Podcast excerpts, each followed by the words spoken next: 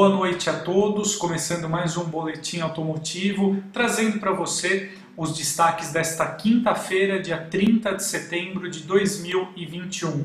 Eu quero destacar aqui inicialmente uh, o fato do Inmetro ter revelado aí a tabela 2021 do Programa Brasileiro de Etiquetagem Veicular. Então, por meio dela, a gente consegue aí, constatar quais são os veículos mais eficientes do mercado.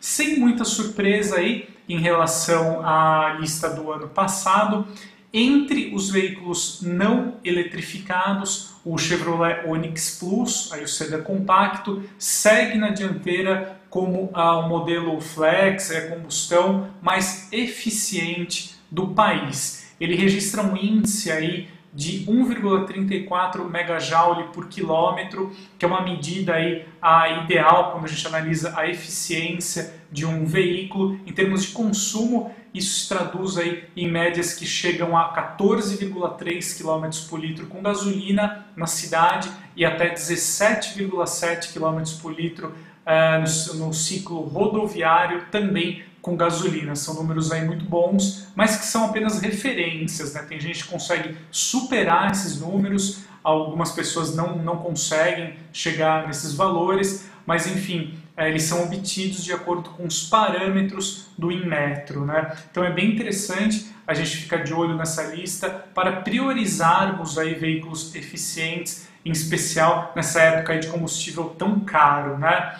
Uh, vale a pena destacar que o Onix Plus ele consegue uh, essas médias na sua configuração com motor 1.0 aspirado e câmbio manual. Aliás, grande parte uh, dos modelos aqui ficam nessa configuração mesmo, né? então com motor aspirado e câmbio manual, para conseguir aí esses números de eficiência bem elevados. Né? Então a gente tem na lista aqui também o Renault Kwid, Chevrolet Onix, Hyundai HB20S, Fiat Argo, como os modelos aí não eletrificados, mas eficientes do país. Você confere a lista completa no próprio site do Inmetro, né, no site aí na seção do Programa Brasileiro de Etiquetagem Veicular.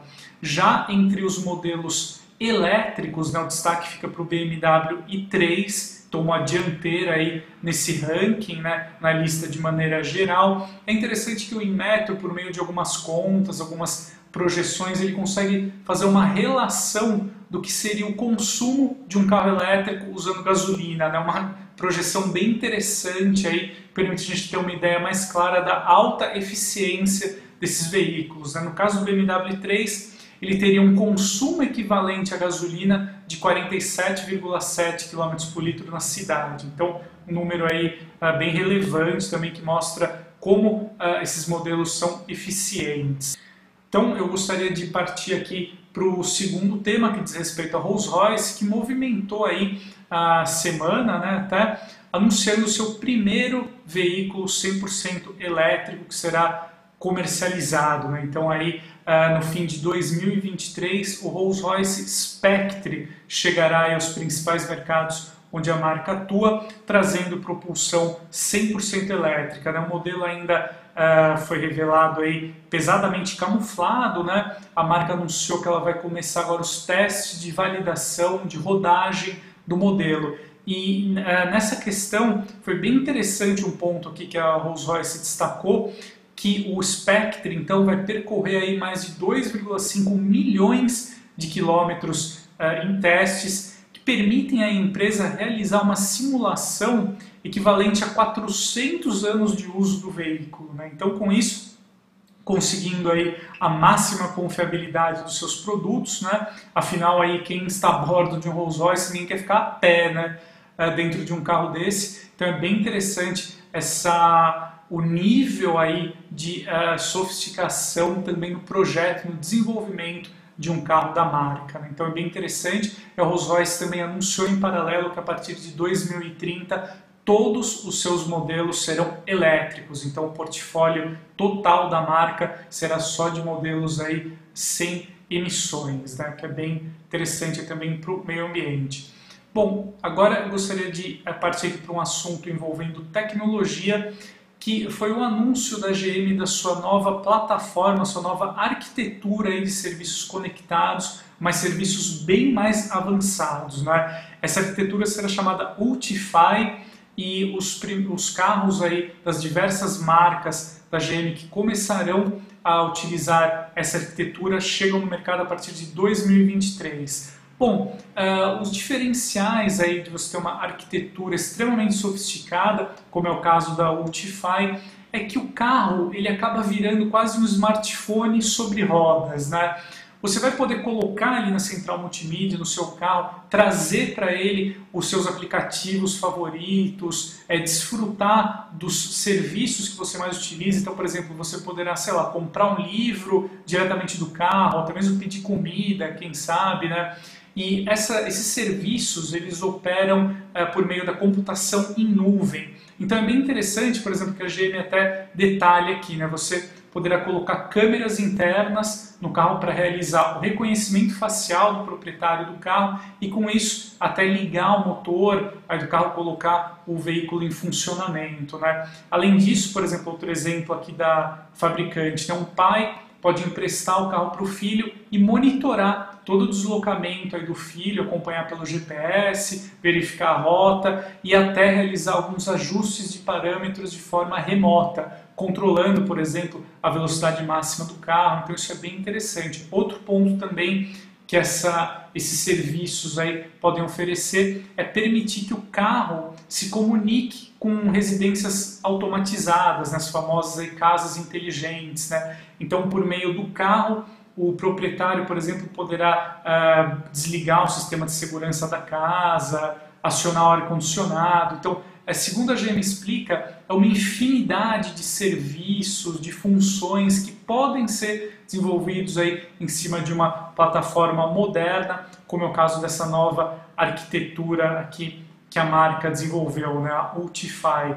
Então isso é bem interessante, uh, é uma tendência aqui para os próximos anos, né? Isso acaba virando até mesmo um nicho de negócios aí para as montadoras, né? Claro que, por exemplo, se a pessoa vai efetuar uma compra dentro do carro, um repasse dessa, dessa aquisição aí será enviado para a montadora, né? afinal ela desenvolveu o sistema, o hardware, né? Então isso acaba gerando lucro, receita para a montadora. Né? Então cada vez mais as marcas vão investir nisso e é uma tecnologia para conectividade muito interessante. Né?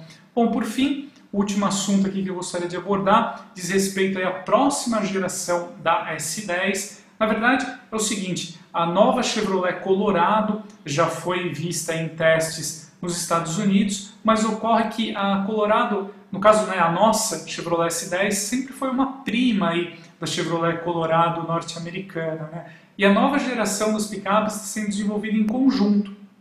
Então, tudo que ocorre, tudo que cerca a Colorado é bem importante a gente ficar de olho também. A tendência é que a nova Colorado faça sua estreia nos Estados Unidos em 2023. Então, a nossa S10, por sua vez, deve estrear aqui no Brasil sua nova geração em 2024, por volta dessa data, trazendo as mesmas evoluções, ou boa parte, compartilhando boa parte das evoluções com a Colorado. Né? A gente já sabe, por exemplo, né, o pessoal, a imprensa especializada norte-americana já apurou que a gente, a nova Colorado vai entregar uma nova arquitetura elétrica mais avançada chamada Global B, que vai permitir aí a colocação de uma central multimídia mais moderna, sistema, sistemas mais avançados de segurança e a gente pode esperar até para a próxima geração da S10, da Colorado, conjuntos propulsores híbridos. Né? A gente sabe que a próxima geração da Hilux terá uma configuração híbrida, provavelmente também a nova Ranger terá um conjunto propulsor eletrificado, então essas picapes médias vão evoluir bastante. Né? Bom, então é isso aí, pessoal. Esse foi um resumo aqui da quinta-feira. Espero que você tenha gostado, tenha ajudado a ficar por dentro dos temas mais relevantes e a gente se vê no próximo. Muito obrigado, um grande abraço e até a próxima.